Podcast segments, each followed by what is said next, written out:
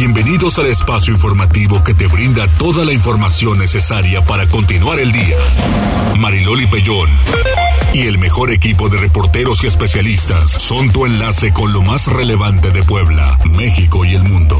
Tribuna PM, tu enlace.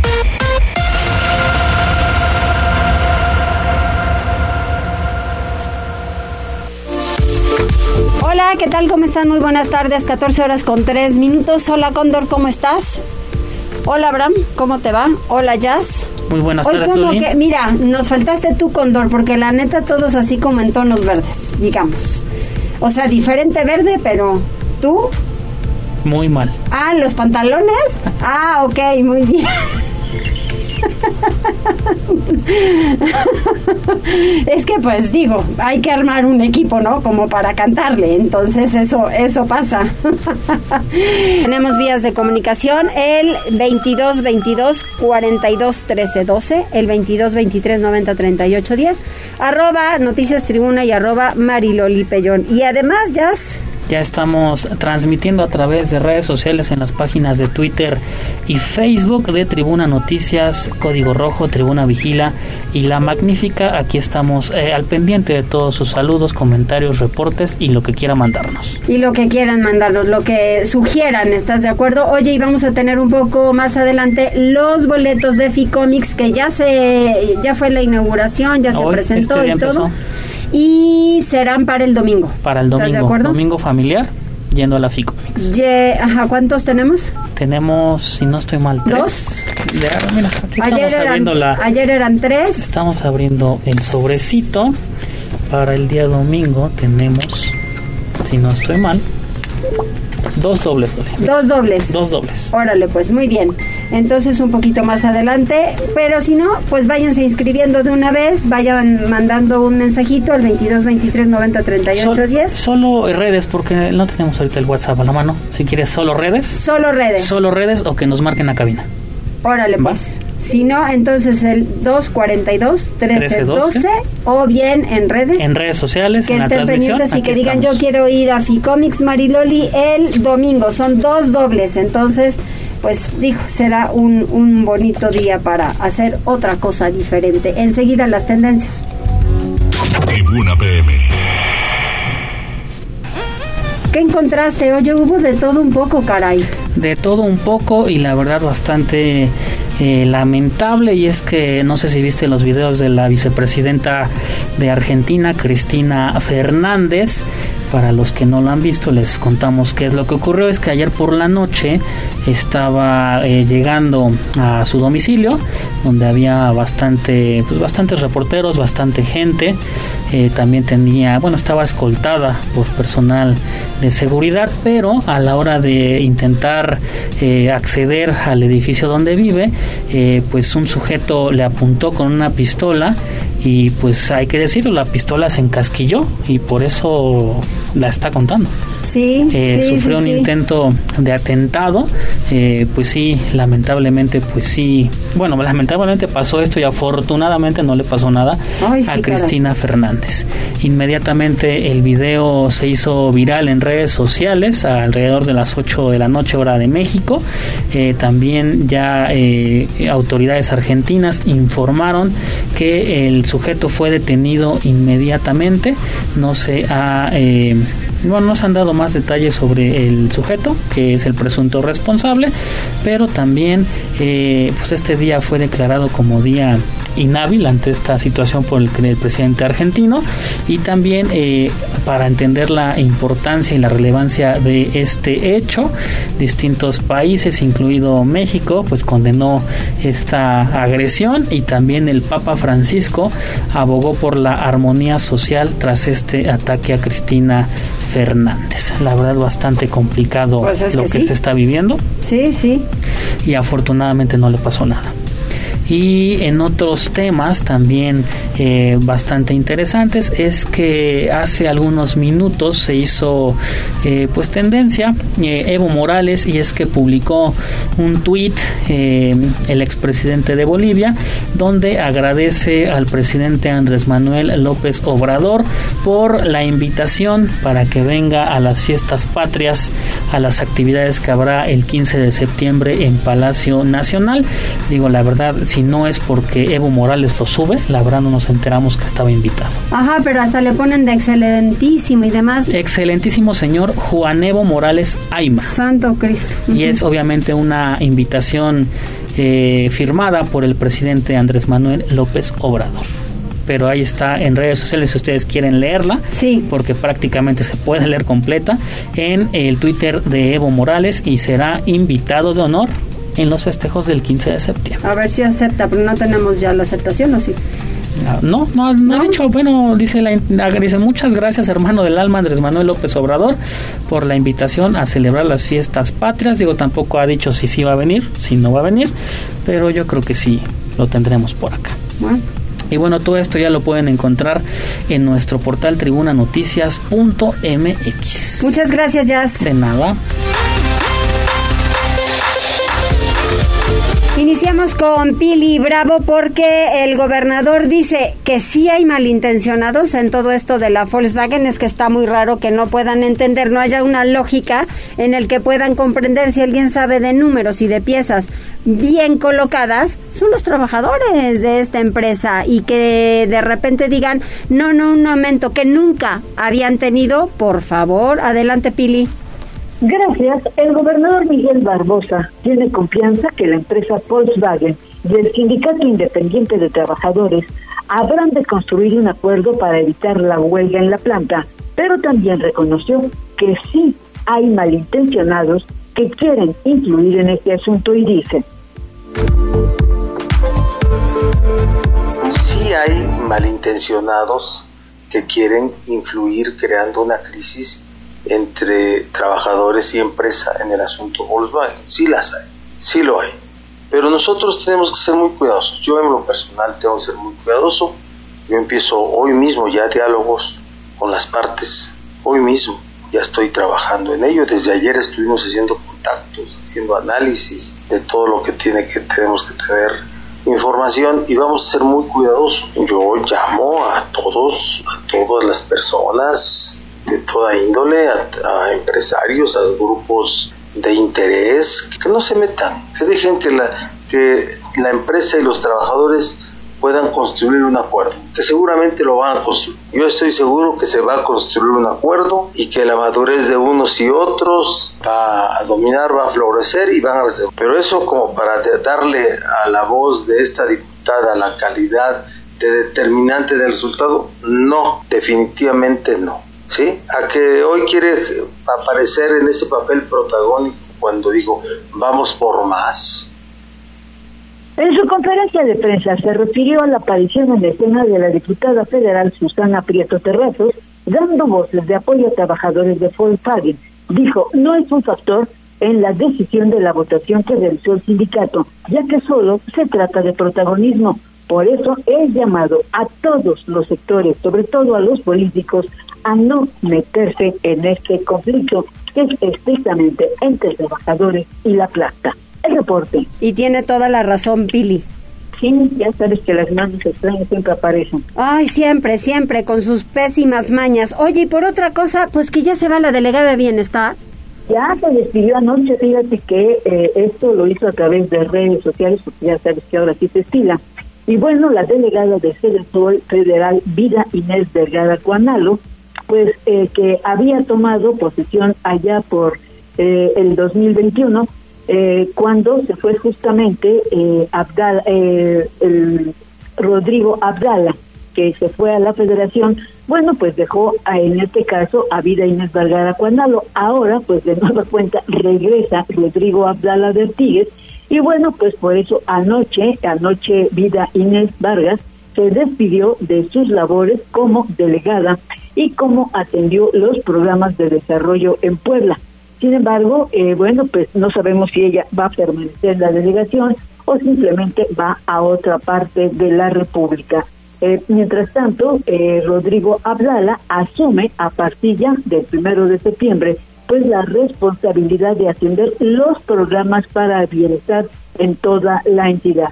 También a través de redes sociales, el nuevo delegado, Rodrigo Abdala, pues señala que hará evaluación de los programas de bienestar pues para ver cómo han avanzado en la entidad y seguir dando apoyo a los grupos de menores ingresos, pues para que reciban en el caso de los adultos mayores su pensión para que las madres trabajadoras igual reciban y todos los programas que tiene a su cargo este programa de bienestar. El reporte, Mariloli. Muchísimas gracias, Pili. Regresamos contigo un poquito más adelante. Mientras tanto, vamos con Gisela porque el presidente municipal inaugura un centro DIF. Adelante, Gise. Así es, Mariloli, te saludo con mucho gusto, igual que a nuestros amigos del auditorio. Y precisamente ese día el alcalde de Puebla, Eduardo Rivera Pérez, inauguró el Centro de Capacitación y Desarrollo de Adultos Mayores del Sistema Municipal DIF, esto en colaboración con la empresa OXO. Durante este evento que se realizó en la Unidad Médica Integral en San Baltasar, Campeche, el edil puntualizó que las personas de la tercera edad serán capacitados y también certificados a través de la plataforma del TEC Milenio en el uso de redes y también programas. Indicó que la tienda de conveniencias llevó a cabo los siguientes donativos en especie, esto para hacer realidad dicho proyecto. 16 equipos de cómputo, mobiliario, pintura, colocación de piso, servidor de Internet e instalación eléctrica, así como lámparas, pantallas de proyección, entre otros. Pero escuchemos parte de lo que mencionaba. Aquí van a ser capacitados y certificados también a través de la plataforma del TEC Milenio en el uso de las redes y de los programas. Insisto, agradezco a Oxo ya que con sus donativos en especie es que se hace realidad este centro de capacitación. Rivera Pérez puntualizó que para participar o solicitar mayor información se encuentra disponible el número telefónico 2222 14 0000 extensión 240 y 241 y las instalaciones de la Coordinación de Adultos Mayores del Sistema Municipal DIP ubicadas en Avenida Cuemerlo número 201 de San Baltasar Campeche. El reporte. Muchísimas gracias. Eh, oye, y además, ayer en la noche, y qué bueno que se los interrumpan operativo contra Rancones, me da gusto. Así es, Mariroli, pues tras el operativo que se implementó por parte de la Secretaría de Seguridad Ciudadana para evitar precisamente los arrancones en Beatrix Cayotl, el alcalde Eduardo Rivera Pérez informó que dos personas fueron detenidas y dejó en claro que estas actividades ilícitas no se van a permitir en la ciudad, luego de lamentar que algunos ciudadanos no entienden que no se pueden llevar a cabo dichas actividades porque ponen en peligro a otras personas, el edil puntualizó que lograron evitar dicha carrera gracias a una llamada ciudadana. Escuchemos. Ante una llamada oportuna de un ciudadano en donde estaban eh, pues decenas de vehículos listos para hacer esta esta situación irregular ¿no? de arrancones, imagínense, en la vía Tizcayot, con los accidentes que hemos tenido en la ciudad, pareciera que no entienden que no es el lugar adecuado para poder llevar este tipo de actividades. Eh, tuvimos que implementar un operativo bastante fuerte por parte de la Secretaría de Seguridad Ciudadana. Hubo dos personas detenidas. Tuvimos que bloquear la salida momentánea de esos vehículos y el gobierno de la ciudad no va a permitir que este tipo de situaciones sucedan. Precisamente, Mariloli, el alcalde aseveró que no se va a permitir que este tipo de situaciones se desarrollen en la capital poblana porque ponen en riesgo la vida e integridad de las y los ciudadanos que circulan de manera normal.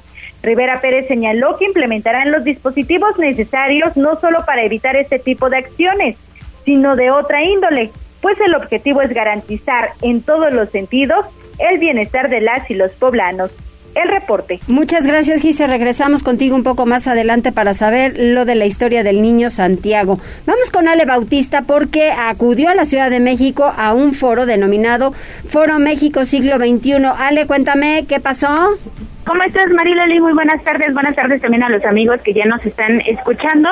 Y sí, efectivamente, como tú bien lo señalas, eh, nos encontramos desde el Auditorio Nacional aquí en la capital del país porque se lleva a cabo este evento denominado Sede México Siglo XXI, Brillemos por México de Fundación Telmex Telcel, que en esta edición de 2022 reunió poco más de 10.000 jóvenes becarios de todo el país. Durante la inauguración oficial, bueno, pues el presidente del Consejo de Administración, Carlos Slim Domit, resaltó la asistencia de los jóvenes a este evento de talla internacional y que había sido suspendido durante dos años a causa de la pandemia de COVID. El primero en abrir la serie de conferencias fue el físico teórico y divulgador científico Michio Kaku, quien consideró que la cuarta ola de, eh, de, innovación en el mundo será la inteligencia artificial y que pronto también podría encontrarse la cura contra el cáncer. Además, bueno, añadió que en un futuro no muy lejano podremos pasar vacaciones en la Luna y, ¿por qué no?, habitar el planeta rojo, el planeta Marte. Así que, bueno, son eh, sin duda noticias esperanzadoras para las próximas generaciones. Además, destacó que este fin de semana, después de 50 años, será un lanzamiento a la Luna un evento del que obviamente pues vamos a estar muy atentos. También tocó el turno de quien fuera jefe global de marketing de esta red social denominada TikTok, Nick Tran, quien señaló la necesidad de desarrollar redes que añadan valor a la vida y no únicamente proporcionen entretenimiento a la población, habló también de liderazgo, de hacer trabajo en equipo, y en estos momentos se encuentra Carlos Slim haciendo su presentación en este evento que te digo se desarrolla aquí en la Ciudad de México, para ser específicos en el Auditorio Nacional ya pueden encontrar un avance de la información en el portal de casa y también en nuestras redes sociales. Estamos como Noticias Tribuna y también Tribuna Vigila. Pues hasta aquí mi reporte, Mariloli. Muchas gracias, Ale. Regrésate con cuidadito y acá te esperamos. Sí, gracias, Loli. Buen fin de semana. Igualmente, gracias, gracias, Ale Bautista, como siempre. Y regresamos con Gisela porque, ¿qué pasó con la muerte del niño Santiago? ¿Qué tanto saben las autoridades o qué hay más que investigar? Adelante, Gisela. Mariloli, pues el presidente municipal Eduardo Rivera Pérez dio a conocer que la Fiscalía General del Estado ya cuenta con toda la información sobre precisamente la muerte de Santiago, el pequeño de 12 años de edad que se encontraba en la caseta de periódicos que le cayó un árbol, esto en la calle 5 de Mayo y 2 Oriente. Además dejó en claro que no tiene inconvenientes para que la Contraloría Municipal investigue y también deslinde responsabilidades administrativas una vez que así lo solicitó el gobernador Miguel Barbosa Huerta. Escuchemos. Desde un inicio que se llevó a cabo la atención por parte del gobierno de la ciudad en esta situación, hemos eh, puesto a disposición toda la información a la fiscalía que se nos requiera. Eh, la fiscalía estuvo presente también después de los acontecimientos. Cuando llega a suceder un hecho lamentable como este, hay un deceso, la Fiscalía se hace presente de manera inmediata en el lugar de los hechos y toda la colaboración que el gobierno de la ciudad tenga que brindar para que esta investigación llegue hasta sus últimas consecuencias, tendrá el compromiso de parte del gobierno de la ciudad, como en este, y en todos los casos de proveer toda la información que sea necesaria. Sobre la poda y derribo de ejemplares arbóreos en el zócalo de la capital poblana, Mariloli dijo que va muy avanzado por ello ya se puede transitar sin mayor problema, así como en la calle 5 de Mayo. Para el 15 de septiembre se veró que la zona será segura, pero en caso de alguna contingencia se informará de manera oportuna a través de redes sociales y los medios de comunicación. Rivera Pérez detalló que a la fecha se han realizado 2.400 dictámenes, por lo que más de 300 han sido derribados y los 20 que cayeron durante la tormenta del lunes 29 de agosto ya fueron removidos. El reporte. Pues sí, exactamente, pero sí mucho hay que saber. Gracias, Gise. Buena tarde, Mariloli. Hasta más tarde. Y vamos con Pili porque nos tiene el reporte sanitario y después otro tema también interesante de lo que dice el gobernador. Adelante, Pili. Gracias. Bueno, pues en el reporte sanitario de hoy hay un importante anuncio que llegarán a Puebla que ya están en Puebla, pues vacunas contra la poliomielitis. Te acordarás que desde hace varios meses, pues las familias, sobre todo las madres de familia, pues reclamaban precisamente la necesidad de contar con vacunas eh, eh, sí, que, que son para varias enfermedades durante todo el mes de septiembre. A partir del próximo lunes y en todo el sector salud de Puebla habrá vacunas para menores de edad y cubrir así la gran demanda. Las vacunas protegen a seis enfermedades que pueden adquirir los menores sin recibir esta protección. La vacuna Sabin contra la poliomielitis es una de las más importantes que explica el doctor José Antonio Martínez del lunes 5 al 30 de septiembre habrá jornada de vacunación intensa para prevenir seis padecimientos, entre ellos la poliomielitis en niñas y niños menores de un año. Hay que acudir a los centros de salud más cercanos a su domicilio en un horario de 8 de la mañana a 2.30 de la tarde. Recordarles que el esquema de vacunación contra la polio consiste en cuatro dosis. La primera es a los dos meses de vida, la segunda a los cuatro meses, la tercera es a los seis meses y la cuarta o el refuerzo a los 18 meses de edad. Y también habrá una segunda etapa de vacunación que es para completar los esquemas y será a partir del primero de octubre al 25 de noviembre de este año. Y bueno, eso respecto a las vacunas para menores de edad. También habrá este fin de semana jornadas activas de vacunación, sobre todo en los municipios de la Sierra Nororiental, donde hoy es el último día para atender a población infantil y adolescentes. Y mañana habrá otra jornada en 10 municipios del sur de la entidad a partir de Izúcar de Matamoros para atender a niños de 12 años cumplidos, segundas dosis para adolescentes de 12 a 17 y se atenderá también a población rezagada. Respecto a otro tema, la resulta que el secretario de Salud no descarta que para noviembre o diciembre se pueda registrar la sexta ola de COVID debido al invierno y que las bajas temperaturas facilitan la aparición de nueva cuenta del virus del COVID. Y bueno, esta enfermedad definitivamente se convertirá en endémica y por eso habrá de cuidar muchísimo a la población que se puede ver afectada por las enfermedades respiratorias incluyendo al COVID. Y por último, respecto a los contagios de, de las últimas 24 horas, se indica que son 76 los contagios nuevos. La población activa está en 1.052 personas, mientras que en los hospitales quedan 27 pacientes, de los cuales solo cuatro requieren de apoyo con ventilador. Afortunadamente, no hubo defunciones en las últimas horas. Como ves, es un reporte sanitario muy, muy amplio. Así es. Oye, Pili, otra cosa que me llamó la atención, pues, ¿qué tanto han encontrado en la cuchilla y en la 46? Pues sí, y mira, tan es así que pues no termina esta, esta revisión.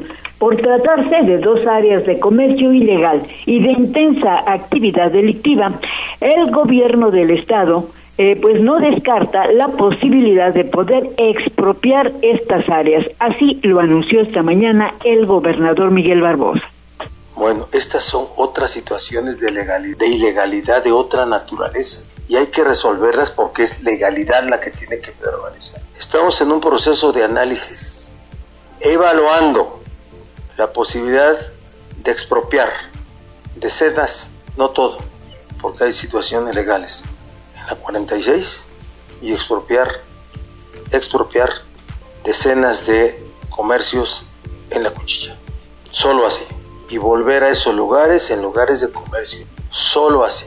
No, no, no se puede de otra manera. ¿Qué va a pasar con esto? Vamos, va a terminar mi gobierno y al otro día, otra vez, Explico que esas actividades ilícitas llevan muchos años y todas las administraciones del Estado y de los ayuntamientos desde hace más de 25 años han dejado pasar este tipo de actividades en esos dos lugares donde ha crecido la delincuencia. Y en lugar de ser un comercio establecido, pues se ha convertido pues en la reventa de autopartes que de antemano se sabe son robadas, así como permitir que en la cuchilla sea sitio de operaciones y de laboratorio de drogas y de otras actividades delincuenciales. Por eso, la única propuesta es expropiar para erradicar de una vez por todas este tipo de acciones ilícitas. El reporte, Mariloli. No, pues qué cosa. La verdad es que sí, que se venda lo lícito, pero sí da mucho coraje que cuando te roban un autoparte vayas luego, luego allá y tengan tu autoparte. Y te la vendan, además. encima de todo, sí, así es. Gracias, Pili. Vámonos con Daniel porque determina 93 años de prisión a un secuestrador. Órale, 93 años, pues ahí nos vemos. Así es, Marilali, ¿qué tal? Buena tarde. Eh, al acreditar su responsabilidad en el delito de privación ilegal de la libertad en su modalidad de secuestro, la Fiscalía General del Estado de Puebla logró que se dictara la sentencia máxima de 93 años de prisión contra Luis Enrique. El hecho se registró en la región de Atlixco el 9 de octubre de 2015, cuando el afectado fue amagado por un grupo de personas que lo sometieron para subirlo a un vehículo Dodge Neon y privarlo de la libertad. Derivado de una denuncia ciudadana, policías municipales lograron ubicar la unidad, detener a los involucrados y rescatar a la víctima, quien les indicó que estaba secuestrada y que a cambio de su libertad le exigieron 3 millones de pesos. Una vez que la Fiscalía de Puebla tomó conocimiento del caso, llevó a cabo diversos actos de investigación que permitieron obtener indicios y evidencia que corroboró la comisión del ilícito. Resultado de las pruebas sustentadas ante la autoridad judicial, Luis Enrique fue condenado a una sanción privativa de la libertad de 93 años 9 meses. También tendrá que pagar una multa y 70 mil 100 pesos por reparación del daño moral en favor del agraviado Loli. Bueno, pues, oye, oye, pero hay otro caso también sobre un tema de un hijastra. ¿Qué pasó? ¿Pero por qué atacan así? Así es, eh, Loli. Bueno, pues resultado de una investigación sustentada, la Fiscalía General del Estado de Puebla logró obtener sentencia de 10 años de prisión contra Luis Ángel, responsable del delito de violación. Se acreditó ante la autoridad judicial que el 10 de noviembre de 2018, al interior de un domicilio en el municipio de Coronango, mediante violencia física y verbal, Luis Ángel atacó de forma sexual a la hija de su pareja sentimental. Al investigar el hecho, la Fiscalía de Puebla recabó elementos de prueba que permitieron establecer la responsabilidad del hoy sentenciado. Tras un procedimiento abreviado, el agente del Ministerio Público consiguió que el juez impusiera una sentencia de 10 años, 8 meses de prisión contra Luis Ángel. Muchas gracias, Daniel.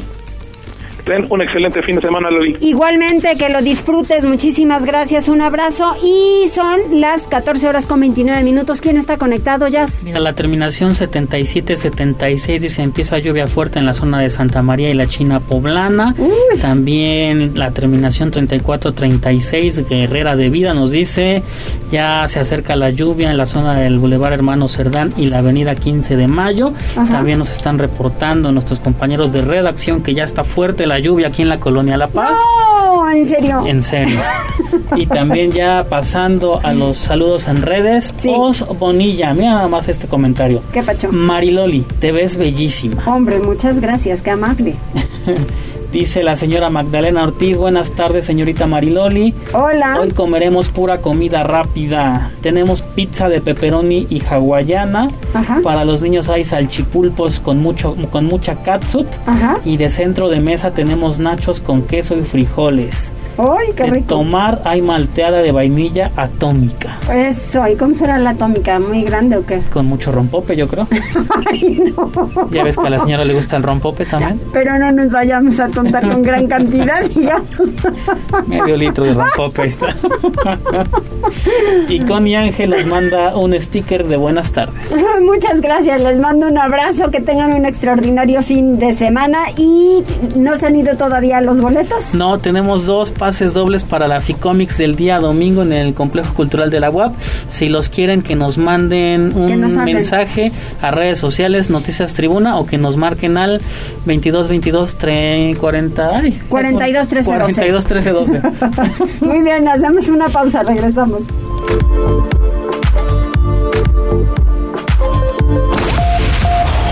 Enlázate con nosotros.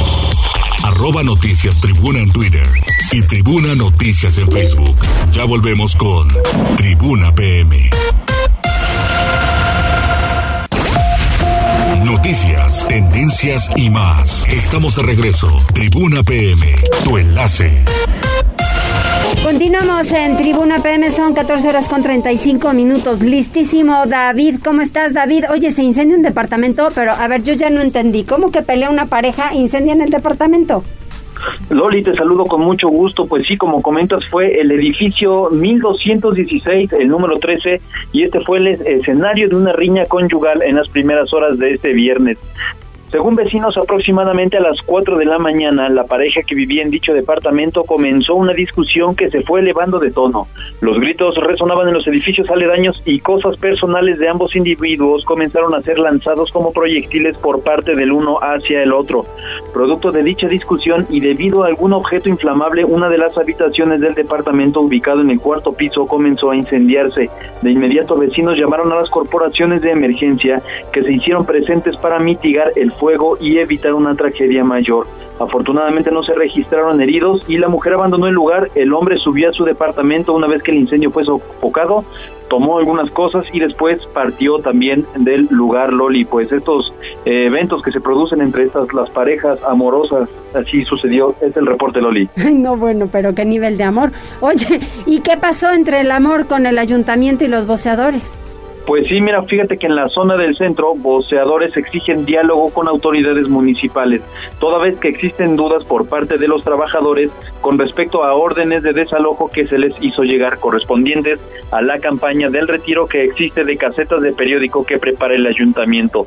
La situación es que la incertidumbre de estas personas surge debido a que este oficio lo han, eh, bueno, lo han practicado de generación en generación y es el único sustento para sus familias, por lo que piden una mesa de diálogo con las autoridades para despejar las dudas que existen sobre si serán retirados ellos también para dejar de, hacer su oficio o simplemente las casetas. Hay mucha duda y, y bueno, piden una mesa de diálogo con el eh, ayuntamiento, Loli. Que seguramente la va a ver porque pues en estos momentos tampoco los conflictos ni son buenos ni son necesarios en Puebla. Entonces ojalá que puedan llegar a algún acuerdo y se había dicho que serían aquellas casetas que verdaderamente pues no estaban en uso, ¿no?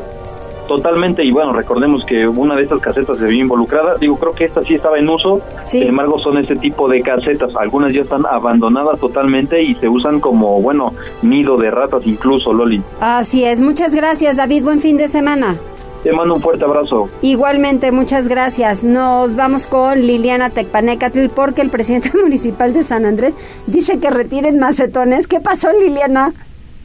Hola Mariloli, buenas tardes, te saludo con gusto. Fíjate que los macetones que fueron colocados por la Secretaría de Desarrollo Agrario, Territorial y Urbano, SEDATO, en las inmediaciones del Zócalo de San Andrés Cholula afectan la movilidad de ciclistas, automovilistas e incluso de los peatones, Así lo afirmó el alcalde Edmundo Tlatewi. Por lo tanto, el edil comentó que ya ha solicitado a la dependencia federal que dichos elementos de ornato sean retirados y es que las quejas de los habitantes sobre que estorban el libre tránsito son constantes. Originalmente estas macetas, Mariloli, se pusieron para delimitar la ciclovía. Sin embargo, no son prácticas y al ocupar demasiado espacio, pues lejos de facilitar el tránsito, lo complican. Vamos a escuchar parte de lo que decía el alcalde.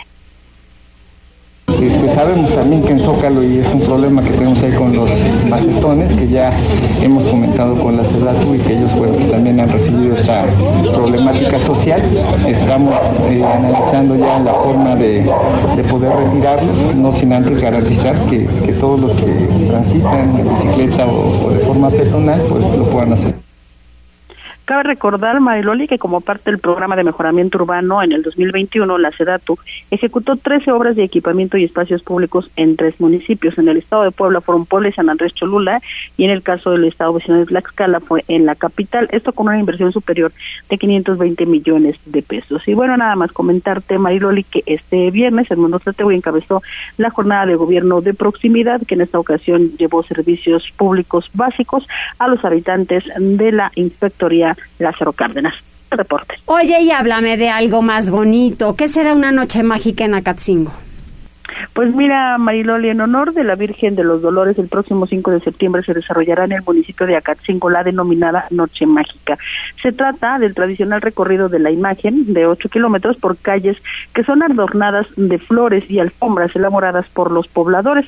Esta actividad fue presentada por Sergio Salomón Céspedes Peregrina, presidente de la Junta de Gobierno y Coordinación Política en el Congreso, quien dijo que desde el gobierno estatal se ha emprendido una campaña para promover los atractivos turísticos en todo el estado y en el caso de Acatzingo, pues no puede quedarse atrás. Vamos a escuchar. Un municipio de gente de trabajo, de gente buena, en donde se conservan grandes tradiciones y que hoy vamos a buscar de la mano del presidente municipal el poder darles una gran difusión. Hay una riqueza cultural inmersa, tremenda en el Estado y Acatzingo no se queda atrás. Acatzingo tiene muchas cosas bellas que se pueden visitar. El objetivo, explicó el legislador, es promover y conservar las tradiciones de los municipios poblanos que tienen mucho para ofrecer a los visitantes. Y al respecto, el presidente municipal de Acatingo, Abraham Martínez, agregó que en el marco de esta actividad se realizará también el encuentro de bandas musicales. Es la información, Mariloli. Muchísimas gracias, Liliana. Excelente fin de semana. Igual para ti, descansa. Gracias igualmente y nos vamos al reporte vial cómo estará en este momento porque sí es cierto, ya fuimos a inspeccionar si llueve, así no a cántaros, pero sí sí llueve, así que tómelo en consideración. Tribuna PM. Reporte vial, contigo y con rumbo. Desde la Secretaría de Seguridad Ciudadana compartimos el reporte vial en este viernes 2 de septiembre con corte a las 2 y media de la tarde. Encontrarán tránsito fluido en la calle 20 de noviembre, desde la calle 3 de mayo hasta la avenida José María Morelos y sobre la avenida San Ignacio, desde la calle Ejido hasta la avenida 24 Sur. Además, hay buen avance sobre la avenida 47 Poniente, desde la 17 Sur hasta la 9 Sur. Por otra parte, tomen sus precauciones ya que se registra carga vehicular sobre la 2 Sur, desde la avenida 25 Oriente hasta la 43 Oriente y sobre la avenida Vicente Guerrero desde la calle Hermanos Flores Magón hasta la avenida San Baltasar. Asimismo, hay ligero tráfico sobre la 31 Poniente desde la 19 Sur hasta la 31 Sur. Hasta aquí el reporte vial y no olviden mantenerse informados a través de nuestras cuentas oficiales en Facebook, Twitter e Instagram. Y recuerda, amigo conductor, que al conducir cede el paso al peatón y circula con precaución.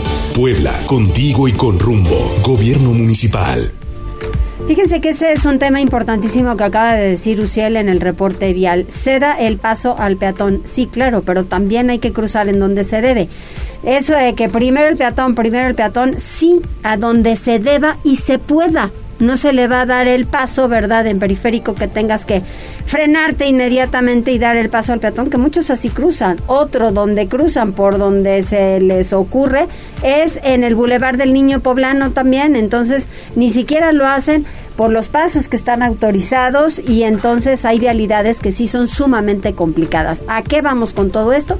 A que debemos tener todos una responsabilidad adecuada, cada quien su parte, para poder evitar accidentes y salga con tiempo, porque el asunto de las prisas ha convertido las vialidades, bueno, qué cosa, en lugares con sangre, desafortunadamente. Jazz, cuéntame, ¿quiénes están? Tenemos saludos para las personas que nos ven en redes sociales como Alcón Alonso, Andrés Flores, Dani García, Tere Elizalde, Lucía Cruz de la Rosa, Raúl Rodríguez Zaragoza, Os Bonilla, también a través de Twitter, fíjate que nos ve Shirley Cabrera, Ulises Eduardo Herrera, también Raquel Hernández Gutiérrez, Angélica Vargas, Marco Antonio Santiago, eh, Gonzalo Robles, Adi, es el usuario burbuja 104 en Twitter, Reina Flores, también nos ve, mira, Lennon Eduardo Valdovinos, Francisco Mora Cabrera y también te manda muchos saludos Elizabeth Campos Acevedo. Ay, gracias. estos son a través de Twitter. Muy bien, pues muchas gracias Elizabeth, muy amable y a todos, a todos los que se están registrando a través de las redes sociales,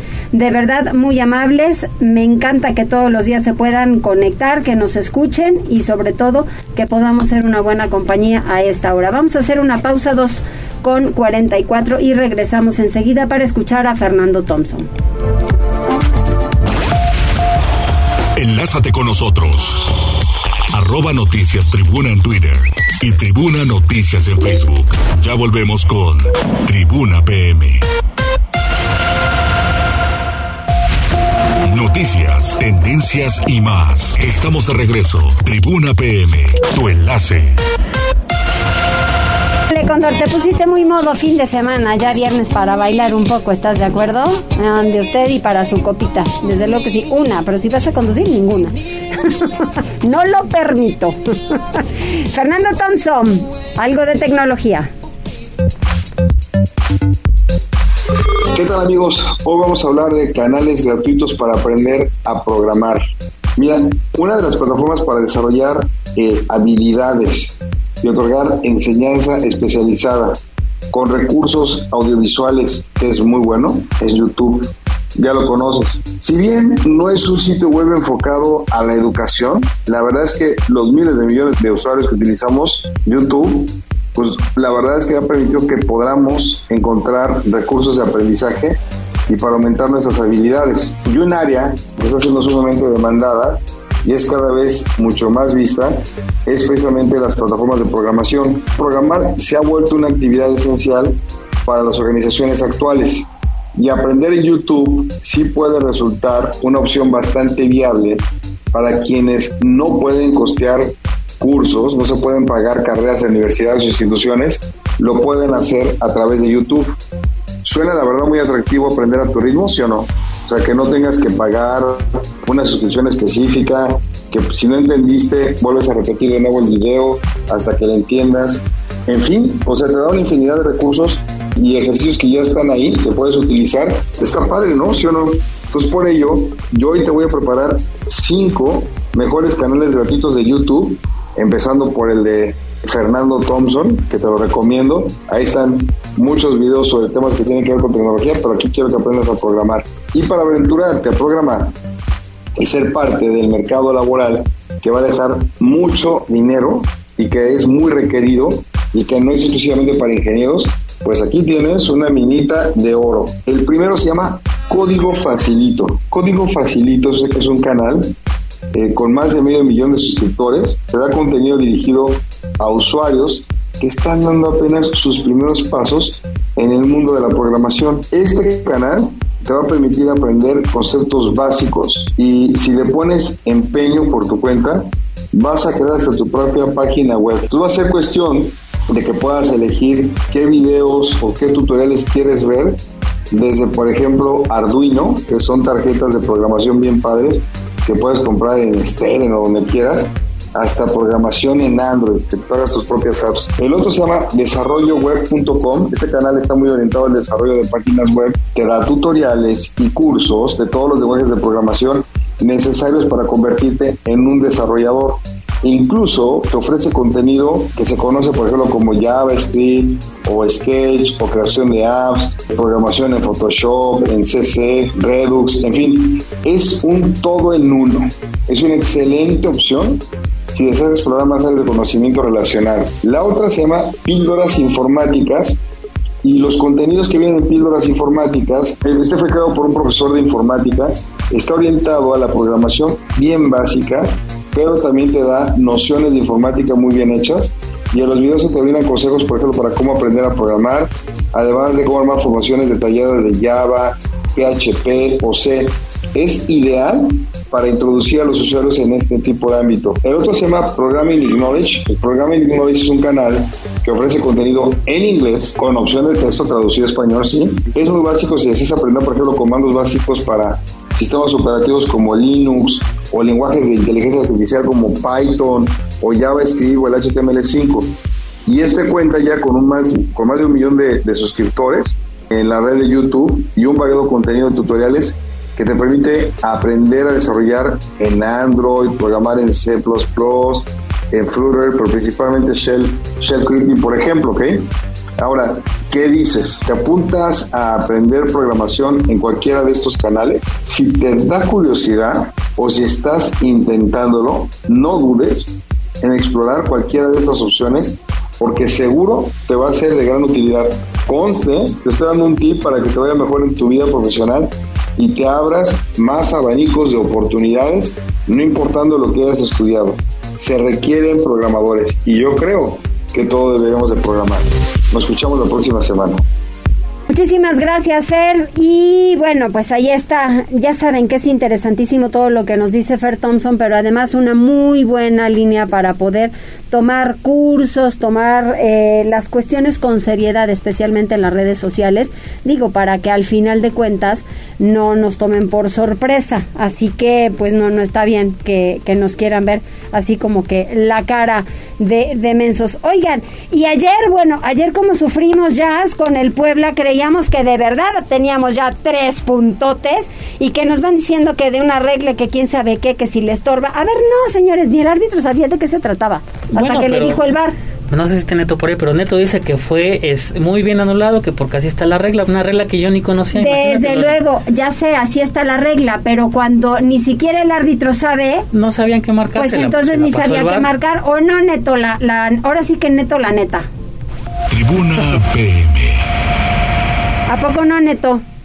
¿Qué tal Mariloli? Te saludo con mucho gusto. Efectivamente, todo, todo el mundo quedó así pasmado por no saber exactamente qué es lo que marcaba, porque pues ni siquiera, ni siquiera el árbitro central, porque en ese momento, antes de la ejecución de la jugada, tendría que haberle indicado, este, en este caso a Josie Altidor, que pues no tendría que permanecer ahí, al menos pues así no podría ejecutarse dicha acción y pues desde el principio este él hubiera anulado o hubiera explicado que era por dicha situación. Tuvo que ser llamado por el bar que intervino y ahora sí pues aplicó a rajatabla el reglamento porque ni siquiera la gente del Querétaro había reclamado esa situación. Ellos ya lo hicieron completamente tristes porque tardaron tardaron en el llamado. El conjunto poblano pues ya estaba festejando Maxi Araujo, que era uno de los elementos que más críticas había recibido, al menos en redes sociales, por dicho compromiso. Parecía que se había secado la espina al conseguir ese tanto y la voltereta del conjunto poblano, lo que hubiera significado terminar con esa racha de seis empates de forma consecutiva, pero pues lamentablemente el VAR ahora se puso el traje de protagonista y terminó por quitarle esa anotación justo al minuto 87 cuando Federico Mancuello pues cobra una falta, el rechazo lo deja corto el portero local, viene el contrarremate por parte de Maximiliano Araujo para anotar el que hubiera sido el gol de la victoria, pero pues como decíamos de la nada, llamaron al silbante al bar determinando anular el tanto poblano bajo el argumento del artículo número 13 que toca precisamente la definición de tiros libres y el punto 2 donde indica que si eh, hay una barrera defensiva de tres o más elementos, ningún jugador de ofensiva puede aparecer pegados, deberá mantener una distancia por lo menos de una yarda o de un metro para que pues no se le quite visibilidad al guardameta. Fue parte de las modificaciones que se hicieron recientemente en el reglamento internacional de balompié. Y pues al final, al final terminan anulando esa acción y un pueblo que pues también hay que ser sinceros, se había dado yo creo que uno de sus peores primeros 75 minutos. Estaba siendo superado por el último lugar de la tabla general que se puso al frente del marcador apenas al minuto 22 cuando el argentino Ariel Nahuelpan pues puso el 1-0 gracias a un remate de cabeza y después de no ser por las buenas actuaciones del portero suplente Iván Laraña Rodríguez que mantuvo al conjunto poblano en la pelea, pues Querétaro hubiese conseguido la segunda victoria. Ya con la serie de modificaciones vino el santo del empate, otra vez aparece Yossi Altidor entrando de relevo como revulsivo al minuto 75 con una definición rasa, lejos del alcance del guardameta cretano, pues puso el 1-1 definitivo y ya el momento anímico pues era del equipo poblano, lo cual pues obligó a que sucediera esa jugada al minuto 87 donde pues lamentablemente interviene interviene el VAR para quitarle otros dos puntos al conjunto camotero que así suman su noveno empate séptimo de forma consecutiva, con lo cual pues siguen dejando unidades en el camino. El Puebla llega apenas a la marca de 15 puntos, se mantiene en zona de repesca, pero atención con el calendario que viene, que será bastante complicado, aunque le restarán todavía eh, tres partidos como o los cuatro partidos como local, Pachuca, Tigres, Pumas y América, pues los rivales no serán nada sencillos, así que el tiempo apremia y veremos, veremos si el Puebla le alcanza para clasificar por lo menos al repechaje. 1-1 Puebla ante Querétaro. El conjunto poblano volverá a la actividad el próximo miércoles cuando reciba a los Tuzos de Pachuca a partir de las 7 de la noche. Por cierto, los invitamos a participar en nuestra dinámica arroba Tribuna Deportes para ganarse uno de los pases dobles que estaremos obsequiando el próximo miércoles precisamente para estar presentes en el estadio Comitemos y disfrutar este duelo ya correspondiente a la nueva jornada del torneo Apertura 2022 de la Liga MX. Otros resultados de ayer jueves, decepcionante empate sin anotaciones entre San Luis y Cholos de Tijuana, dos equipos que siguen, siguen sin querer levantar, bastante intermitentes en esta campaña, así que se restan dos unidades en su lucha por meterse a zona de repechaje. Este viernes continúa la actividad con doble compromiso a las 7 de la noche, Necaxa le estará haciendo los honores al conjunto de León. Después, Cruz Azul buscará su segunda victoria de forma consecutiva bajo el mandato de Raúl El Potro Gutiérrez cuando esté visitando el conjunto de Juárez. Mañana sábado, Pachuca ante Santos, 5 de la tarde, 7 de la noche, Monterrey ante Mazatlán y Atlas contra Pumas. Y el duelo más atractivo de este fin de semana, América contra Tigres, a las 21 horas con 5 minutos. Concluye la actividad de este fin de semana el próximo domingo, Toluca ante Chivas a partir de las 5 de la tarde. Mariloli, hasta aquí lo más relevante en materia deportiva. Gracias, Neto. Buen fin de semana. Igualmente, muy buen fin de semana. Muchas gracias y gracias a todos ustedes, gracias Abraham, gracias Cóndor, que les vaya muy bien y por favor para el lunes de verde, el color, ah, pero tú el lunes no vienes, ay, no hombre, de veras, gracias Jazz, Adiós. entonces de rojo, adiós, que les vaya muy bien, buen fin de semana.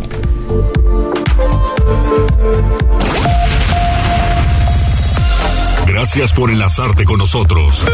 Seguimos informándote vía redes sociales. Arroba Noticias Tribuna y Tribuna Noticias en Facebook. Tribuna PM es un producto de Tribuna Comunicación. Fuerza en medios.